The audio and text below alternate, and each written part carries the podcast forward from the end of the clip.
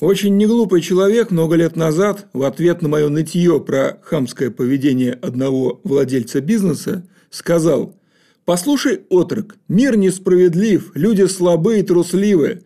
Любой начальник однажды поступит по отношению к тебе плохо. Это аксиомы. И если с миром и людьми ничего не поделаешь, то с начальником можно». Чтобы чувствовать себя спокойно, ты должен делать нечто уникально полезное для компании, то, без чего бизнес всерьез поперхнется.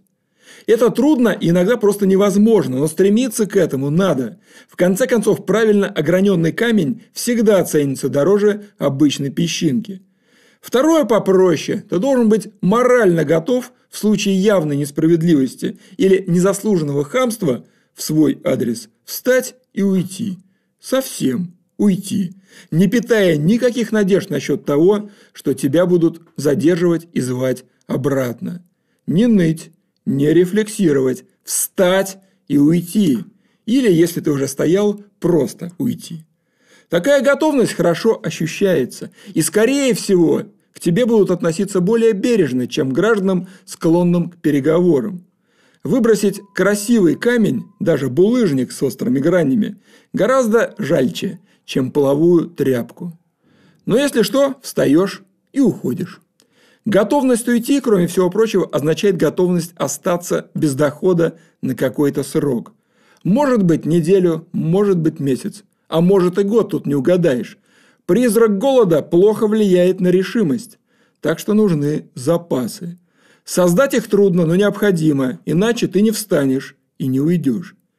Я сейчас одну крамольную вещь скажу. В интернетах часто нервничают из-за того, что владельцы IT-компаний увольняют десятки, а то и сразу сотни людей.